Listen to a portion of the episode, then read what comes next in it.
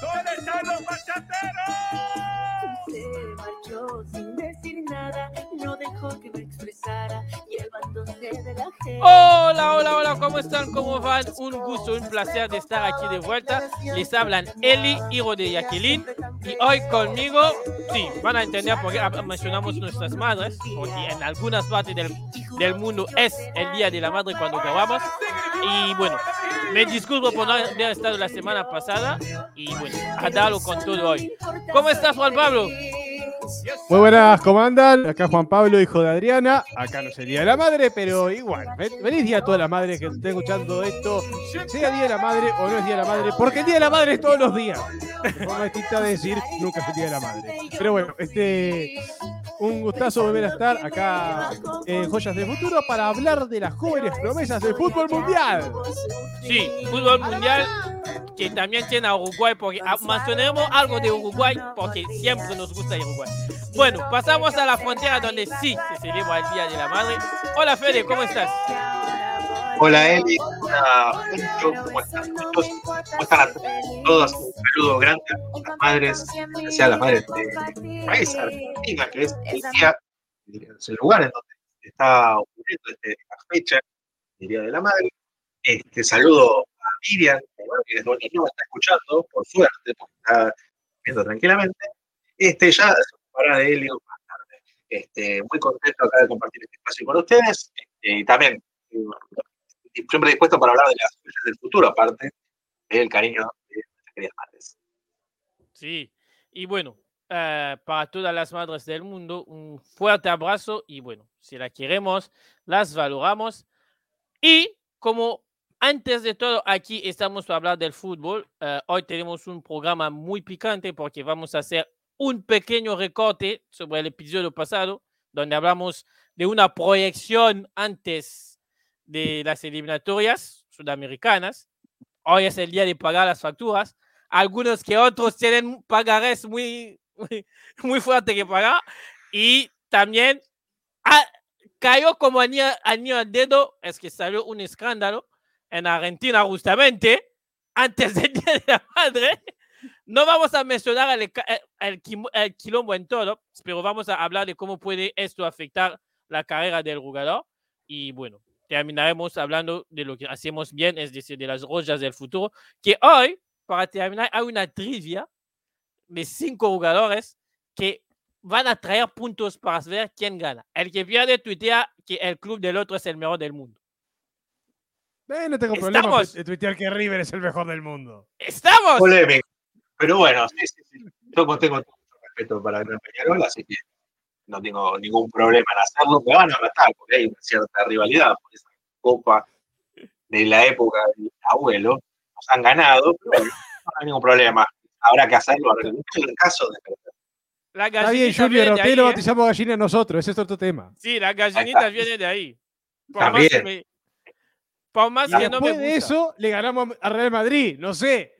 Yo la dejo por épica. Bueno. En el Bernabéu dimos la vuelta. Bueno, nosotros dimos la vuelta en el Bernabéu también. Sí, Qué lindo el ganar. Madrid no- Eh, No, al Real Madrid no, pero bueno. Bueno, sí, el sí. Bernabéu, cuenta igual. bueno, a otro que le ganó a Madrid, así que Sí. Bueno, por ahí hacemos transferencia. Bueno, señores, hay que pagar. Apuestas son apuestas. Y bueno, Juan Pablo, te cedo la palabra porque siento que Juan Pablo tiene unas ganas de romperle la madre a la Asociación Uruguaya. Porque la Asociación Uruguaya, para los que no están al tanto, Uruguay primero perdió 3 a 0 en Argentina. Bueno, puede pasar. Argentina es el campeón de la zona, ganó la Copa América, puede pasar. Después se comió un baile A en ritmo de samba. A ritmo de 4 a samba. 1, con un gol fenómeno de, de Suárez que no sirvió para nada. Y después se armó la mundial porque entre los que querían que se vaya Tavares, los que decían que se quedaba, los jugadores retirados que se metieron de medio y los jugadores actuales, nadie entendió nada sobre las dos reuniones que pasaron ayer. Antier también hubo una, ¿no? No, anteayer no. Ayer. Ayer hoy. y hoy. Ajá. Bueno, Juan Pablo, todo tuyo. Bueno, primero mencionar los resultados que ya lo decía Eli. El tema no es haber perdido con Argentina y con Brasil. Ese no es el tema, porque Argentina y Brasil, desde que yo tengo uso de razón, son mejores que nosotros. Siempre lo han sido y siempre lo serán. Por varias cuestiones. Tiene más gente, este, es más fácil que salga talento, tienen otra escuela de fútbol, no tiene la tradición rústica que tenemos nosotros. Entonces, este, siempre van a ser mejores. Como rústica, quieres decir pegado, ¿no? Sí, básicamente eso. Este, acá, cuando no se gritan los goles, se gritan las patadas, así que siempre se grita algo. Este, pero el asunto fue que en esos dos partidos, contra Argentina y contra Brasil, solo puedo ser sincero, solo se compitió 35 minutos del partido contra Argentina y se compitió hasta que llegó el gol de Messi, que fue el primero de Argentina. A partir de ahí, Uruguay prácticamente no compitió. No solo en lo que quedó del partido en Argentina, sino que contra Brasil en ningún momento Uruguay fue competencia para Brasil. Podés perder por goleada con los dos. Está dentro de los planes, está dentro de lo esperable. Es una posibilidad muy real. Lo que no podés es no competir. No podés no, no competir. Y esto quiere decir, por lo menos intentar buscarlo, descontar, jugar como se pueda, a lo que sea. No había ganas, no había fuerza, no se jugó a lo que se podía en Brasil. Pero tampoco había como es. Faltaba hasta el deseo de competir. Estaba más las ganas de que esto termine rápido. Yo la puedo sentir, soy un hincha y, y no estoy en el terreno del juego. Estás Sí, en el y- terreno del juego. Y nada más para, para añadirte algo, eh, yo te lo diré porque para los que no saben, nosotros seguimos comunicando fuera del aire y hasta eh, creo que hasta Fe- Fede es- escuchó el audio porque lo mandamos en el grupo de WhatsApp.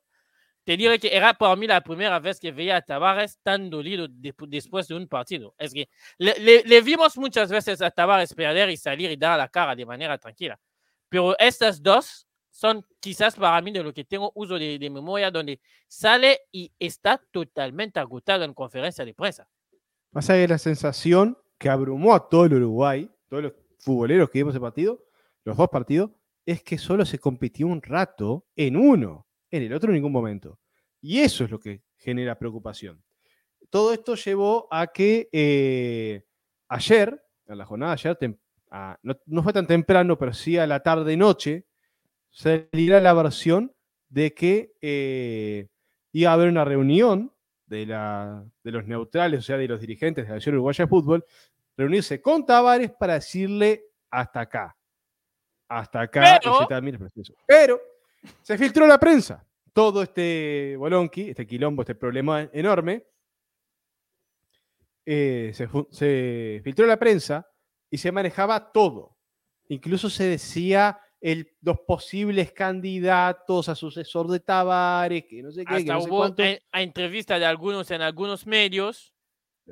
Estamos hablando de muchas cosas. Se- no habló ninguno públicamente de los candidatos a eh, dirigir a la selección, pero sí periodistas se pusieron en contacto con él. Uno de estos candidatos fue Diego Aguirre, que está actualmente es el técnico de, de Inter de Porto Alegre. Él no sabía nada de lo que le estaban hablando, no tenía idea. Le preguntaron, si te llama para la selección, ¿dirigirías a la selección? La respuesta fue, obviamente que sí. En mi contrato con Inter de Porto Alegre hay una cláusula en la cual si me llama a la selección uruguaya, yo renuncio automáticamente y me voy para Uruguay. Pero eso era en el caso hipotético. Nada de esto se terminó dando. Hubo una reunión a eso de las ocho y media, nueve menos cuarto de la noche, entre Tavares y los neutrales de la asociación. Y hoy al mediodía dieron la, la noticia de que Tavares finalmente seguiría a cargo de la selección uruguaya de fútbol, al menos durante la doble fecha que viene en noviembre. Una doble fecha que es muy complicada, porque hay que recibir aquí en el campeón del siglo, Argentina, no me hagas ese gestito porque Argentina. Muy no complicada países. esa Argentina, donde con un mensaje de, de Suárez, que esta vez sí creo que lo va a No mandar. pasó la otra vez. ¿por Sí, a porque no lo había ahora? mandado. ¿Por qué va a pasar ahora? No pasó antes. No lo había a mandado. Ahora. Que busque señal que le mande el mensaje. No sería la primera vez. A No lo había mandado. Que vuelva a mandar el WhatsApp Mensaje fuera. Y el 0 es 0 complicadísimo jugar con Argentina. Y después hay que ir a la altura de La Paz. Yo creo que no de pierde. Yo, la verdad, ahí creo que no pierde. Ojalá, porque un punto en la altura de La Paz, solo una vez hemos sacado. cuando empezó la eliminatoria para Rusia, que Uruguay le ganó a, a Bolivia 2 a 0. No creo que se vuelvan a alinear los astros así como se alineó, que Júpiter estaba en la misma órbita que Saturno, pero, y el tam- Sol y la Luna y las estrellas. tampoco, tampoco veo que se van a comer cuatro como Paraguay. No creo. No sé, el Uruguay que yo vi el otro día contra Brasil. No, no, no, no. Si, es la si- si esta, si esta es la medida, se come cua- cuatro contra cualquiera. Sí, sí, por eso. Ese, ese, ese Uruguay, con todo respeto a los bolivianos, parecía boliviano llano. Y eso es difícil. Entonces hay que ver posibilidades futbolísticas y, y en- matemáticamente tenemos chance, eh, que es la- el mantra de Uruguay. Cuando cerramos una oración no decimos en el Padre, el Hijo y el Espíritu Santo, amén. Decimos matemáticamente tenemos chance, más o menos. este, y la verdad es que sí, porque Uruguay está quinto actualmente en la tabla eliminatoria, pero el que está tercero en la tabla, que es Ecuador, tiene un punto más que Uruguay. No es una furia tampoco, Ecuador. Y, es, y Colombia, que es el que está cuarto, tiene los mismos puntos que Uruguay, pero tiene mejor saldo de goles, obviamente. Como hace siete goles y solo hacer uno. Y con un penal, y con un penal que no se cobró, porque recordamos que Colombia en el 0-0 en, en Uruguay debería haber un penal para Uruguay, después que Uruguay la mete es otra cosa, pero a Uruguay también creo que le viene pasando esto, porque recordemos que a Uruguay no se le pita este penal de cuadrado, como le, le- le dijo Fede la semana pasada, los jugadores experimentados que juegan en Europa tienen permisos de pegar como pueden eh, Igual. y de hacer lo que de hacer lo que quieren y recordamos que hay un gol a Uruguay que le, que le quita un colombiano. El, El- señor Wilmar. Roldán el, contra el Paraguay. penal, el penal se podía hacer o no hacer. Lo más probable Ujú. es que sí, porque hay muy buenos ejecutantes en Uruguay. Pero el, el gol que le anulan a Uruguay contra Paraguay en la fecha de eliminatoria anterior a la Copa América, que era un gol totalmente lícito, pero que por una mala interpretación del VAR lo termina anulando, y no es, lo- y no es que lo diga yo, es una mala in- interpretación de la ley del offside, porque el jugador que le termina cobrando offside no interviene en ningún momento en la jugada. Y con, y con Mebol mismo sa- sacó un video explicándolo, ¿no? Sacó un video, sacó un comunicado, sancionó a los jueces. O sea, esto no es que yo, por ser uruguayo, estoy diciendo que nos perjudicaron. La Conmebol reconoce que el error perjudicó gravemente a Uruguay. El asunto es que, claro, no vienen los puntos por eso. Y esos dos puntos hoy nos estarían dejando a los uruguayos en la tercera colocación. Y eso duele. Pero bueno, ya pasó, ya quedará la, la justicia por ese lado. Y quedará, después de esta doble fecha de eliminatoria de noviembre, se vienen partidos que son difíciles, más por el momento que está atravesando Uruguay y por el buen momento de algunas de esas otras elecciones, pero que no son Brasil y no son Argentina. Por tanto, hay más chances de ganarlo. Sería jugar contra Venezuela acá, contra Paraguay allá, contra Perú acá y cerrar con Chile allá. Cuatro victorias. Cuatro victorias. No sé si cuatro victorias, pero se necesitarían de los seis partidos que le quedan a Uruguay, nueve puntos para clasificar. Pueden ser dos victorias y tres empates y una derrota, o como sea, pero nueve puntos hacen falta para que Uruguay esté en la Copa del Mundo. Aunque yo no estoy tan seguro que sean nueve, creo que con siete podría ser por lo apretada No, que está la tabla. creo que con siete seguro estás al repechaje. Sirve? pero con nueve, va- con nueve vas directo. Ahora, sé que para ti el repechaje es al- a- agua sagrada, así que, Obvio. Por eso estamos en posición de repechaje. así que yo ahí no me meto. Pero bueno, ah, antes de, de- de pasar a- a- al- al próximo ah, tema, Fede, ¿qué te, qué, te, ¿qué te parece el momento de Uruguay? Porque del otro, tú fuiste, tú fuiste quien con Juan Pablo dijiste que iban a, em- iban a, a- que Argentina iba a ganar, pero que los demás lo erraron de toda la fecha. Sí, sí. Increíble. Justo le acertamos al único partido que yo quería errarle. No, ganó No, está, tiene que quedarse. y no se dio. Este, eh, aparte de la, de la mufa, de la cual yo me hago responsable, de la cual siento cierto orgullo, porque es un poder, este, hay un tema con Uruguay que es lo que había comentado en el programa anterior con Juan, eh, la ve como cabizbaja la selección uruguaya, porque se frustra muy rápido. Yo creo que es una cuestión anímica. Este, de esto de que no se dan los resultados, no solamente los resultados, sino que la pelota no entra a la primera, este, ya parece que el equipo se sale de como. Eh, por ejemplo, el otro día con Argentina, antes del, del gol de Messi, hubo un el palo de Suárez, par de situaciones el Atacó una, complicado al una equipo. también el Dibu. Sacó una al Dibu, muy brava, este, estuvo en la que tuvo que estar. Y Argentina la suerte que tuvo, no la tuvo Uruguay. Porque justamente el gol de Messi viene de una tragedia, una desgracia futbolística, lo que pasó a Uruguay en ese momento. Un centrito que le erró, no llegó a tirar al, delantero, y Muslera que quedó totalmente descolocado, sin saber cómo resolver. Gran abrazo a Muslera por haber hecho Bien. posible este golazo de Messi. Sí, Bien análisis se- de Juan Pablo en el Twitter y era como, aquí ahora se acuerdan de dónde viene Muslera. y eso agrandó y minimizó a Uruguay. Este, mismo pasó con el partido con Colombia, si bien el resultado no fue tan adverso, porque fue un empate, este, parece que las situaciones que no concretaron ponieron el, el- el moral del equipo y pidiendo tener esa reacción de la cual nos tiene acostumbrado, la garra uruguaya de la que siempre hablamos, de eso Y de eso es marketing igual. Más ¿eh? la de falta. La garra, la garra. y la que garra termina el partido contra Argentina sin ninguna, sin ninguna María. Sí. Tiene una tarjeta. no, no había sangre, digamos, el primer partido en la historia, de por lo menos desde la existencia de las tarjetas, creo que es en la década del 60 hasta la fecha, ningún partido y Uruguay había terminado sin tarjetas. Cosa que fue la verdad, yo jugaría no el partido. No depende de mí, Juan, sino encantador. Pero yo, sí. yo tengo una teoría de por qué perdimos con Argentina allá. A ver, Porque no jugamos con la camiseta roja. Ahí está. Faltó. Faltó Para- la mística de- Para ¿Quieres Faltó la mística de-?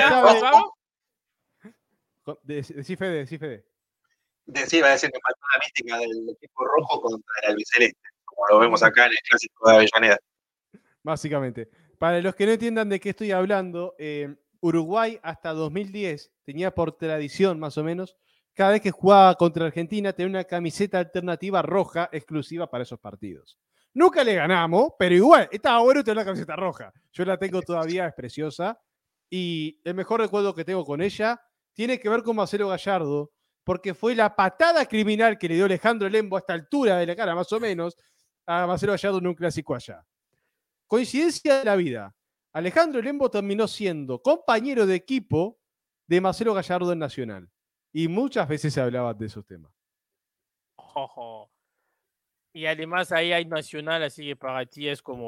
oh. Sí, bonito. Muy bonito. Bueno, vamos a avanzar, ¿eh? porque, bueno, en el Día de la Madre pasó algo hermoso. Palabras necias. Oídos sordos. Sí. Pa- para los que no saben de lo que estamos hablando, ah, ayer, por si no tenían Twitter, eh, faltaron, eh, la señora Icardi, ¿no? Se llama, ¿no? Nombre de familia. Nara. Nombre de familia. Wanda Icardi. Nara. Sí. Eh, Icardi, pero Sí, salió con posteos para decir que se había acaba- acabado, que se separó. eh, y hoy la noticia última es que Icardi no estuvo en el entrenamiento del PSR. Entonces, Gracias, Ole. Sí, sí, sí, sí. Ah, hacemos la publicidad de Ole porque somos, eh, somos fan de aquí. Ah, la pregunta es sencilla, señores. ¿Piensan que el vínculo de la de- de- del jugador con su familia influye en sus, per- en sus actuaciones dentro de la cancha? Depende totalmente. de la persona. Dale, Fede. No, yo lo que me venía planteando, por ejemplo, hace un rato con el tema de Uruguay, este, si bien eh, estamos a eso ya es a nivel grupal, este, a nivel personal, eh, la, situación anímica de cada cual es muy importante a la hora del rendimiento deportivo. Si bien puede estar en un momento futbolístico extraordinariamente bueno, ante la situación de la pérdida de un familiar, rompimiento o lo que sería el, el duelo en sí, este, influye demasiado en el ánimo y por ende, por ahí las ganas que tiene una persona, un jugador en este caso, ya que lo puede son personas, realizar una actividad, el fútbol, este, tanto lo personal como lo grupal, lo anímico, para mí, tiene un, gran impacto a la hora de, nada, de jugar en lo que es el rendimiento. Este, es algo, no sé, si, no puede ver eh, el tipo de jugadores que han tenido que pasar por duelos, como por ejemplo el arquero de River, Lux, que ante una pérdida. este, Arquero de River, ser de River. cuarto arquero ahora, ¿eh? El arquero. cuarto arquero ahora. Pasó de ser el arquero titular de River en el año 2003, 2004, el arquero de la selección campeona olímpica de ese año con la Valle Vista, a ser un arquero bastante discutido y bastante resistido por el hincha, por malas actuaciones. Este, y después de pasar una situación bastante traumática, como la pérdida de un ser querido. Este, para mí es, aparte no solamente para mí, sino están los libros, es, es, es- mente-cuerpo, es todo, es todo un sistema. Y si algo no anda bien, probablemente el rendimiento vaya por el mismo camino. Sí, sí. Juan Pablo, dijiste dependía, ah, pero lo que dice Fede también tiene, tiene sentido. Es, hay un montón de ejemplos de jugadores que después de una pérdida, sea la que sea, en esta la pérdida quiere ser que se rompe la pareja, pero en, en otros, ah, porque hablamos del duelo sobre todo, eh, nosotros no nos vamos a meter en lo que hace la, la prensa argentina eh, de, de- de escándalo, eso es lo de ellos. Nosotros hablamos del jugador y de sus actuaciones. Eh, yo me acuerdo de que, ¿cómo se llama? Ah, sí, ¿cómo se llama este señor? Eh, a Boateng, eh, el, el- el- a quien, para, los, para, para poner algo a, a la gente, el aquel que Messi dribló en 2015, el del Bayern, que hoy crea juega en el Lyon, eh, de, cuando se fue, creo es, es el año pasado, ¿no? El Mundial de Clubes, el año pasado o el de antes. El año pasado con Entiendo. Bayern Múnich. Sí, Sí, cuando se va con el Bayern Múnich en, en- en Asia, eh, no juega un partido porque apenas al llegar en Asia se saltó la causa que se había muerto su ex pareja. Y él tenía que volver a Alemania para, para dar explicaciones. Y nunca volvió a ser el Boateng de antes. Aunque su caída, hay que decirlo, había arrancado antes también. ¿eh? Y yo mantengo esto. a ver, acá estamos hablando de casos muy extremos, como lo es este fallecimiento de una persona cercana.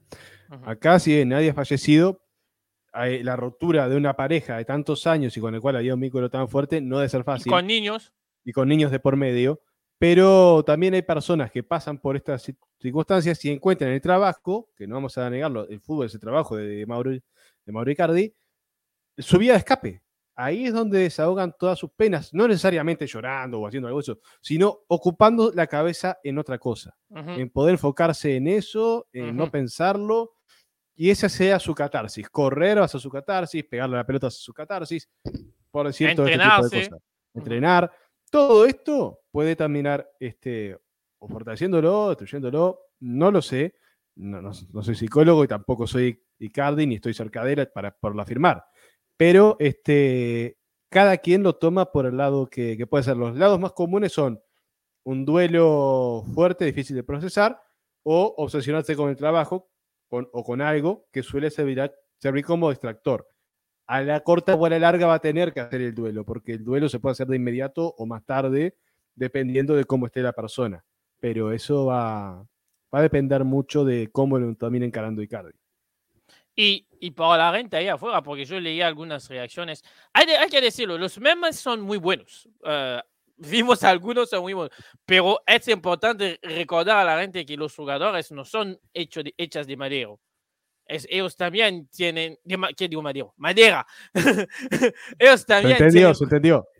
ellos, ta- ellos también, ellos también tienen corazón.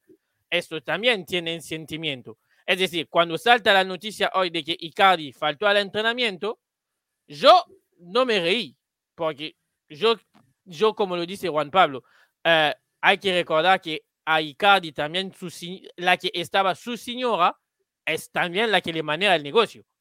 Es decir, en el fútbol, para pertenecer a un club, necesita un agente que te coloque a este club. Y a veces, en algunos casos, ponen a familiares. A Icardi, para Icardi era Wanda.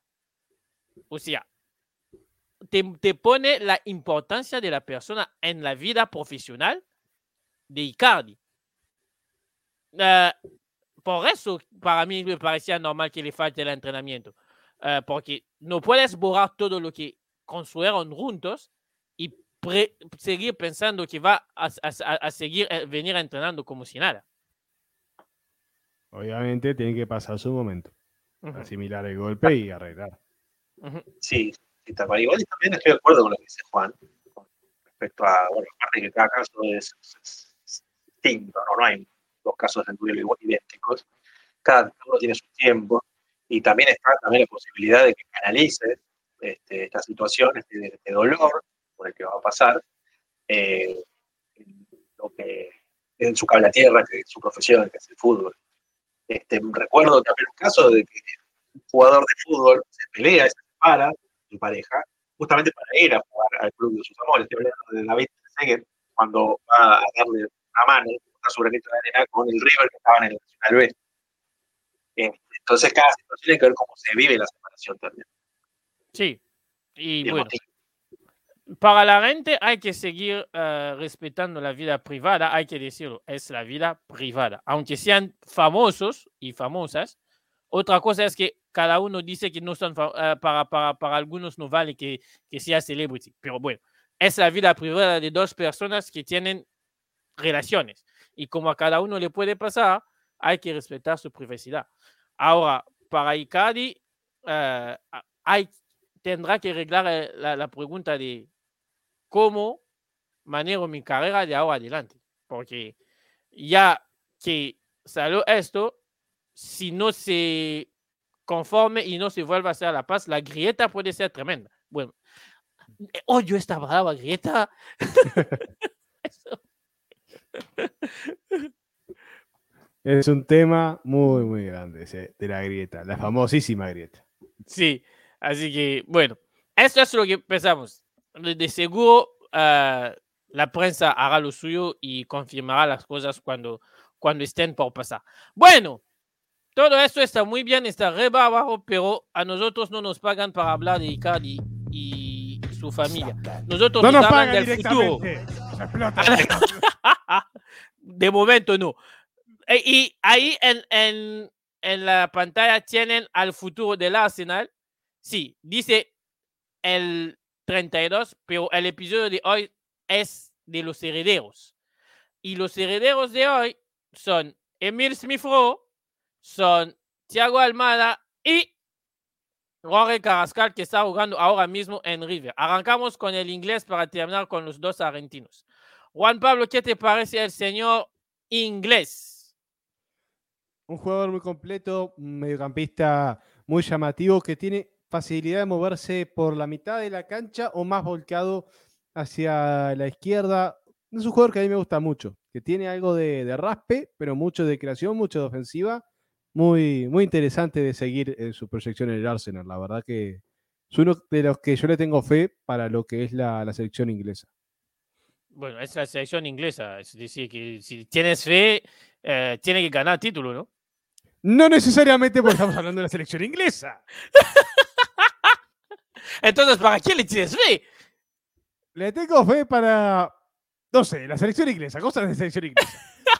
Eh, pero por mencionar nada más, ella tiene un título con una selección inglesa. Campeón del mundo sub-17 en India 2017, si mal. 2017. Bueno, en, en Inglaterra ganan en, en inferiores, después se pierden en el camino. Sí, como México. y toma, palo para México. De contadito. Saludos a los mexicanos. Sí, todo es para Juan Pablo. eh, saben a dónde, a, a dónde encontrarlo. Sí, vengan acá al sur, vengan. Hace Bueno. frío. A mí me parece, me parece porque esto es lo bonito también que hacemos. De los tres que tenemos es quizás el que si lo tiras a la calle, la gente va a reconocer porque la gente, eh, él está haciendo, bueno, dependiendo de dónde también le tiras a la, a, a- a- a- a la calle, ¿no? Pero la gente mira un, eh, al Arsenal y ve a este señor de, de a poco. Ah, a mí me sorprendió cuando dieron la lista y que tenía la 10 en la espalda porque creo que en el Arsenal antes de él hay muchísimos otros jugadores que podían merecer la 10. Pero bueno, él la tiene. Igual cumple Bueno, con la función de 10. Sí, bueno. Dale, Fede. No, que iba a decir que se ganó su confianza a base de unos buenos rendimientos. Este, lo interesante es que el debut de Rowie eh, se da en la Europa League, si no me equivoco, en el, año 2018, que es el año en que asciende, luego- porque viene de inferiores del Arsenal, y haciendo el primer equipo en un partido de Europa League contra el Bosca Poltava, partido que termina en resultado 4-2 a favor del club londinense.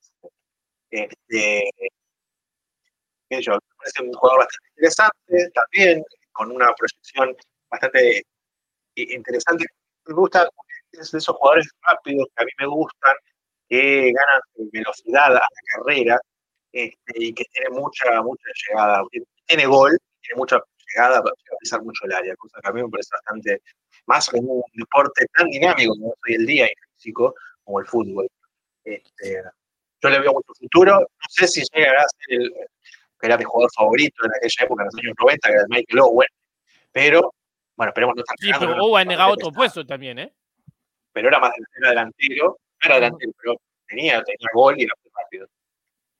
Hay, hay que decirlo, el 10 como lo conocemos por esta parte del mundo, Latinoamérica, eh, no es eh. Smith-Rowe no, no es ese juga- ese jugador de pausa que te, que te piensa. Es decir, él piensa, pero no se va a quedar la pelota en- entre los pies como se quedaba un Aymar o como se la quedaba un eh, Riquelme para dar un nombre.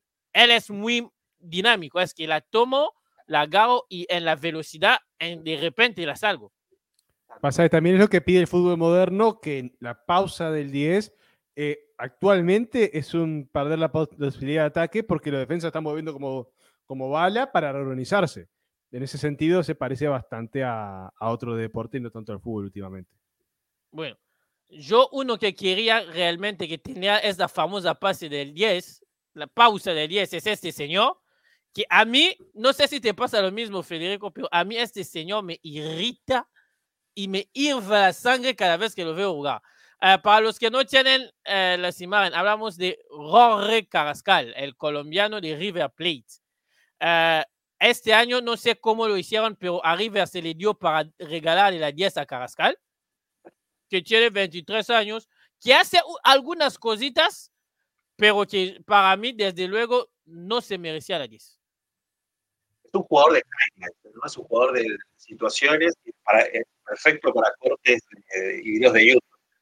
Este, a mí me genera sensaciones encontradas porque me encanta, porque es 10 clásico los que ya no hay.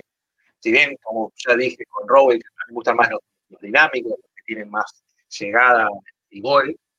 Este, pero bueno, también se extraña un poco los Orteguita, los Neymar, los Riquelme. Eh, y bueno, con Carrascal eh, estaríamos más cerca de, ese estilo, de- de- el famoso enganche, como se le dice acá. Este, pero bueno, no está en su mejor momento, no, no está logrando explotar todo su potencial, puesto por la dinámica que tiene para mí, ¿eh? para mí por la dinámica que tiene el deporte hoy en día. Y más por el equipo como el de River, que consiste en presionar, presionar, presionar, correr, correr, correr. Este, así me ha pasado con Juan Quintero, por ejemplo, que es un valor, bueno, que ya sabemos, ya lo conocemos tanto en la selección como lo que fue en su paso en River, y que no, no se lo pudo aprovechar tampoco de todo. Bien hizo cosas grandes cosas, este, es la dinámica del equipo, lo que me parece a mí hoy en día a Carrascal no lo estaría favoreciendo tanto. No sé qué pensás. Ujú. Y bueno, eh, para mí también creo que, bueno, antes, antes, antes que dar mi análisis, lo veo aquí recontra listo para, para dar su análisis a Juan Pablo, que recordamos, y así lo voy a lanzar a Juan Pablo, a Carrascal se le llama el Neymar colombiano. Todo lo que tenga apodo de Neymar por lo general suele pincharse más temprano que tarde. Yo me acuerdo de, de un Martínez, un ecuatoriano que le decían el Neymar ecuatoriano, se pinchó. Tanto se pinchó, terminó jugando en Peñarol. Y es un, por más que yo sea mancha, eh, es un punto bajo. Y bueno. Eh, Carrascal lo que tiene es una habilidad impresionante, pero así como te driblea, te genera algo, tiene su gran deber a definición, no concreta nada. Parece aquel amigo con, el que te escribís por mensaje. Me decís, vos, ¿cuándo nos juntamos a, tomar algo? Sí, vamos para acá, y después para allá, y después para acá. Te hace el plan, es tremenda noche. Ahora, ¿cuándo lo hacemos? Ah, no sé. Yo trabajo todos los fines de semana. O sea, parchaste, hermano. Nunca. Y le veo algo parecido. O sea, tiene todas las intenciones de generar algo, pero por alguna razón termina tomando malas decisiones en los momentos de concretar. Y ahí es donde es lo que le estarías fallando. Corrige eso y es tremendo player. Y también hay que decir el muy mal gusto de su, de, de, de su, del que hizo su tatuar, aquí, porque yo no entiendo. ¿Por qué tanta extravagancia cuando a ti te pagan para jugar con una pelota? Uh, a mí personalmente es junto a Fontana y Roleiser eh, en River los que más me dan para agarrarme. Fontana porque nunca sé de qué juega, porque nunca lo convocan. Eh, lo compraron, lo, lo compraron o lo adquirieron en, en enero y ya somos octubre y el señor jugó escasos partidos. Uh, y el Carrascal jugó, creo, el doble o el triple y nunca me termina de convencer. Es decir, cuando tiene que rematar, dribla, cuando tiene que driblar, hace el pase y cuando tiene que hacer el pase, remata. Uh, en sus decisiones, en el los momentos importantes, a mí me queda muchísimo de ver como un, jugador que tiene que dar uh, el paso adelante. Es como lo decía Juan, Juan, Pablo, es el famoso jugador que siempre la prensa te viene como eh, va a ser muy grande, va a ser el futuro, y te despiertas y ya tiene 23 años. O sea, no es malo, pero tiene está, que concretar. se está yendo. Uh -huh. Ya se está yendo. Y, y, y yo personalmente no, no, quiero ser muy cruel con él, porque entiendo que en River no hay muchísima guita para pagar, uh, bueno, dinero para, lo, para, para, los americanos, para pagar a jugadores de, de gran calidad. Pero tienes a un técnico que su gran fuerza en los siete últimos años era de convencer, de convencer a la gente que cuando apostaba por un joven, este joven se lo rendía. Por allá el ejemplo del Piti Martínez, que en su tiempo fue muy criticado y que terminó siendo casi, casi ídolo de River. Si no es y ídolo, pieza fundamental si no es ídolo, en el arranque de y pieza fundamental en el arranque de la era Gallardo. Uh -huh. Sí, así que es lo que no entiendo, es que las oportunidades que se dieron a él, a, a Carrascal, son quizás más de lo que uh, se, se, se, le está dando a un Girotti, uh, a un Fontana, para, para hablar, y él no les aprovecha. Uh, por ejemplo, antes de, de, de, arrancar la grabación, Fede me recordaba, y esto me lo había olvidado, es que en el último Boca River, él entra y a los 15 minutos lo sacan.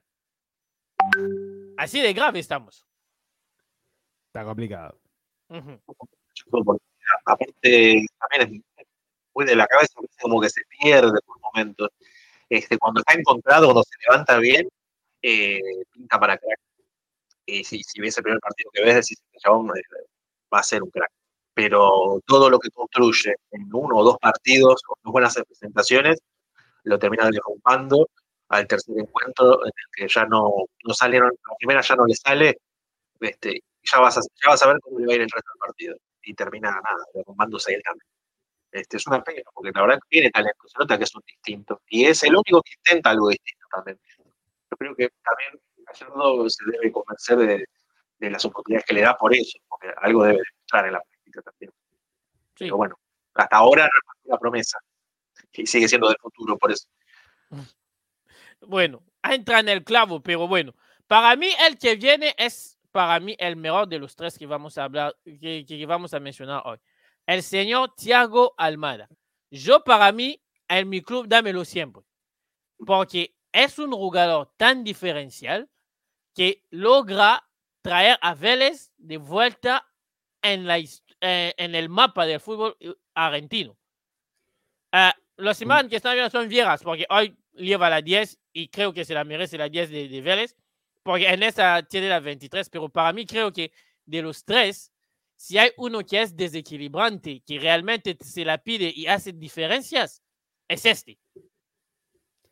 Y es un loco que ha logrado lo que lograba Vélez desde la salida de Gareca. Aquel Gareca que estuvo hasta 2013 dirigiendo a, a Vélez, poco antes de irse a dirigir a Perú.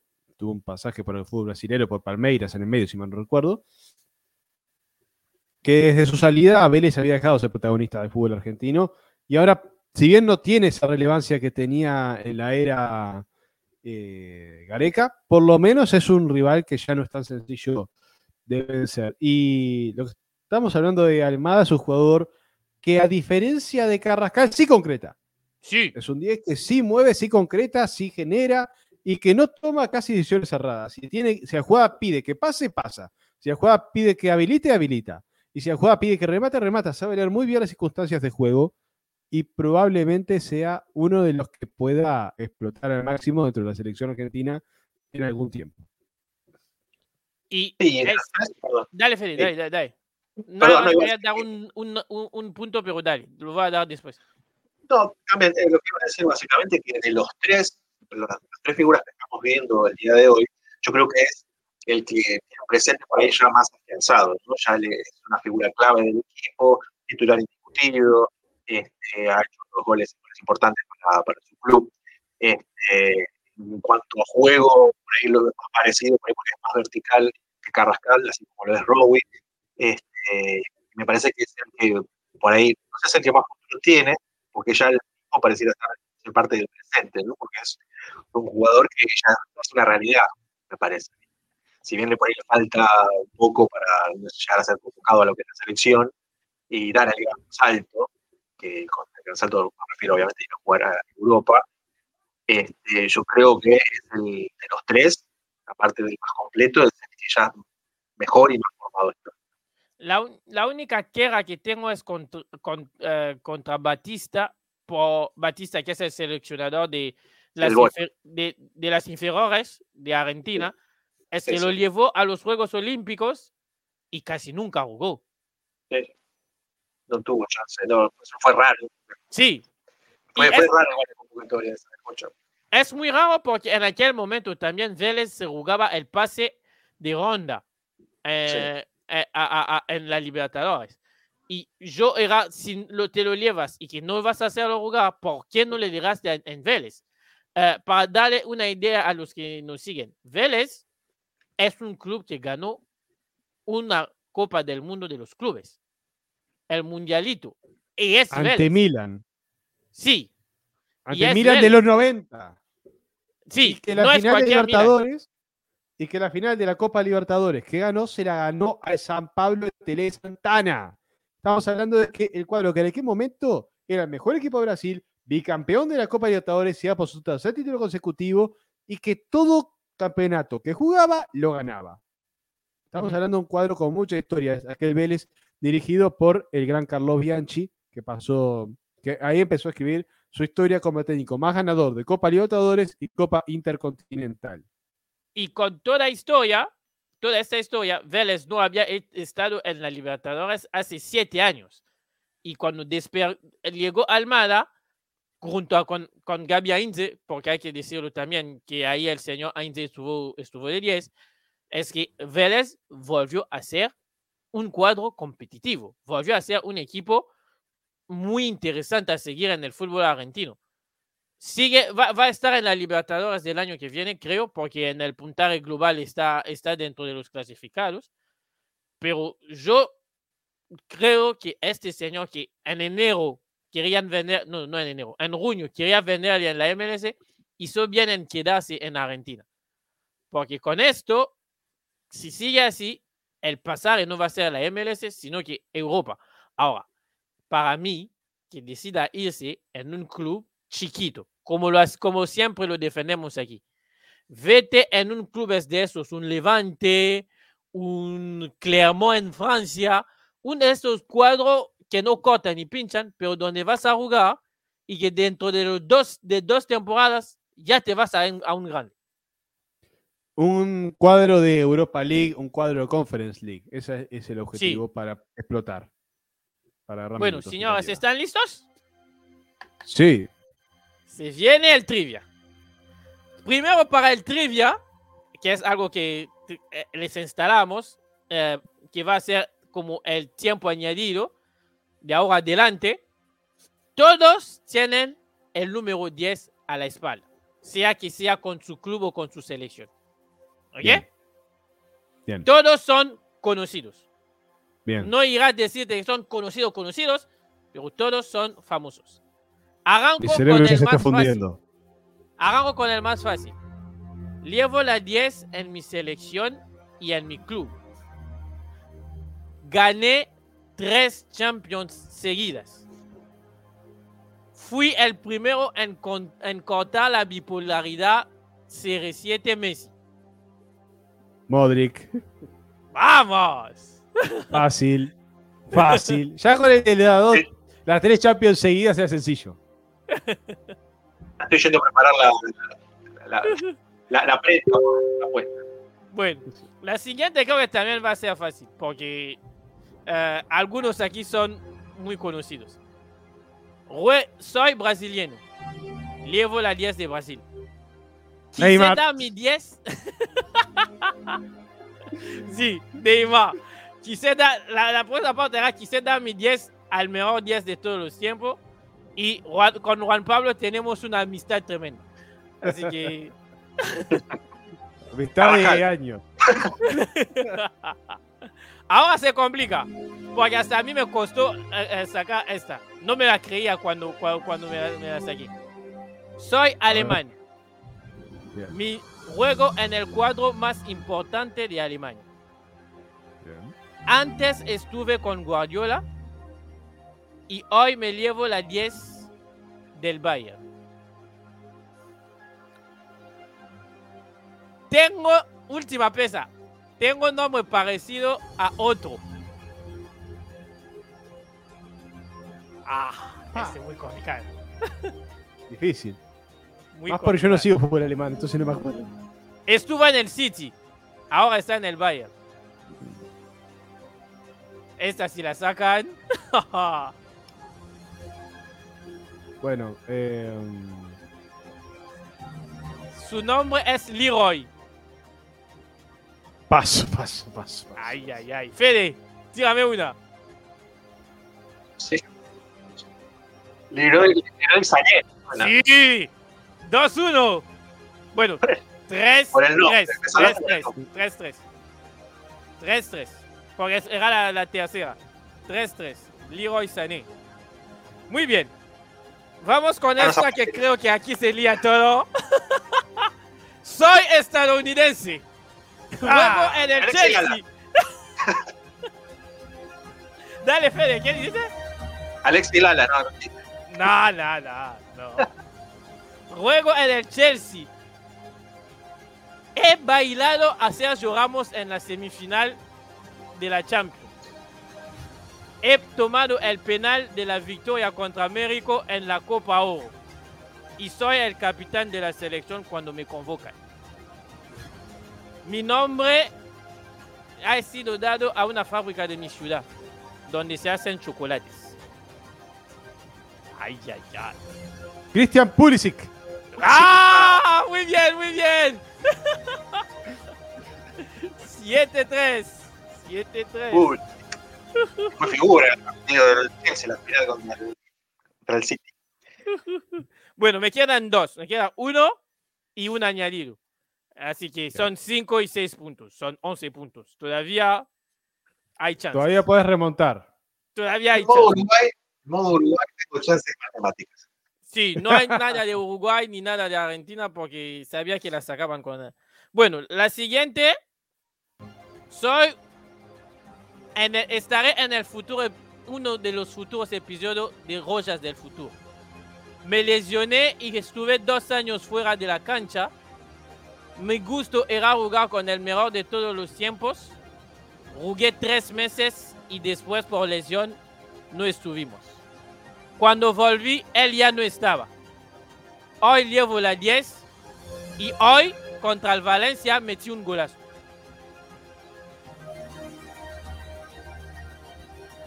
Y soy español, es mi nacionalidad. Juego en el FC Barcelona. Ansu Fati. ¡Vamos! Ujú. Nos vale el Google, señor. Nos vale el Google. No tengo Google. No tengo Google. Yo ni llegué. Vos toco algo y se acaba todo. Por ahí que la clase, encuentro, encuentro el nombre, pero no lo llego a enunciar. 12-3. Bueno, ha ganado Juan Pablo porque el otro es 6 puntos. Salvo si Juan Pablo es nuevo y quieres doblar, doblar los puntos. Acepto. ¡Vamos! es la última. Nací en el mismo continente que Eli. Mi país tiene la tremenda mala suerte de llegar en finales de Copa de África y de nunca ganar. Hoy he llegado a los 100 goles en la Premier. Comparto mi tiempo con Firmino y Salah y no me gustan los luros. Soy. Mané. ¡Vamos! Es una goleada 24 a 3. Fede va a tener que tuitear que Peñarol es el mejor club, el, el mejor club de los tiempos. Ay, Dios mío.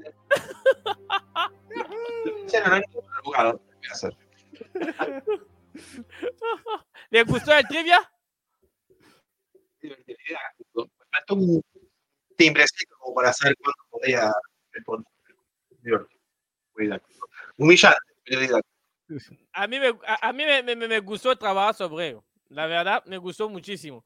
Porque aprendí un montón de jugadores. De, hay jugadores cuando vas a hacer la búsqueda de quién lleva cuál número, no te lo puedes creer.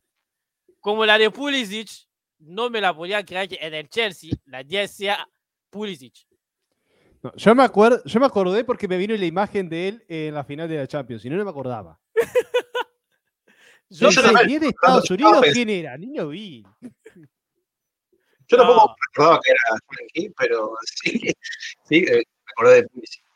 No me acordaba que era Cristian. Sí, sí. Me gustó mucho hacer esto. La, la que, la que yo pensaba que no iban a pegar era Pulisic, porque pensaba que Sané la iban a pegar, y resulta siendo que Sané era el más complicado. Esto sí que... Mira, el asunto, Por el el nombre. asunto no, tampoco lo fue que, fue que Mané está, es muy protagonista y hoy justo metió el gol número 100, entonces todo el mundo está hablando de él. Ujú. Sí, sí, sí, sí. Si Bueno. no ponías ese dato, sí la erraba. No, no, no, no, hay algo. Es que Mané y Sané podían jugar en la misma selección también. Porque el papá de Sané es del... pa- no, ahora no me acuerdo, no quiero meterla, pero uno de los dos, entre papá y mamá, uno es del mismo país que, que, que, que Mané. Así que, bueno. Bueno, eso era lo que habíamos previsto para hoy. Nos vamos despidiendo y bueno, como cada vez que nos despidamos, nadie vende mejor las cosas que Juan Pablo. Así que espera, nos vamos a meter en gran plano. Todo tú, Juan Pablo.